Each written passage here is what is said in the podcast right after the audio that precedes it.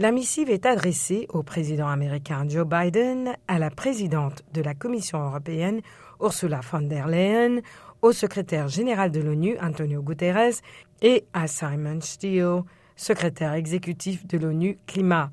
Ces élus américains et européens les exhortent à faire pression pour que les Émirats arabes unis renoncent à la nomination de Sultan Al-Jaber. Ce quadragénaire ministre émirati de l'industrie et patron du géant pétrolier ADN-OC a été nommé pour présider la conférence de l'ONU sur le climat prévue à la fin de l'année à Dubaï.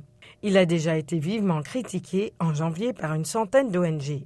En avril, Sultan Al-Jaber s'était défendu en rappelant qu'il était aussi le fondateur de Masdar, géant émirati spécialisé dans les énergies renouvelables, et il avait assuré que son pays travaillait à la transition énergétique depuis plus de 20 ans.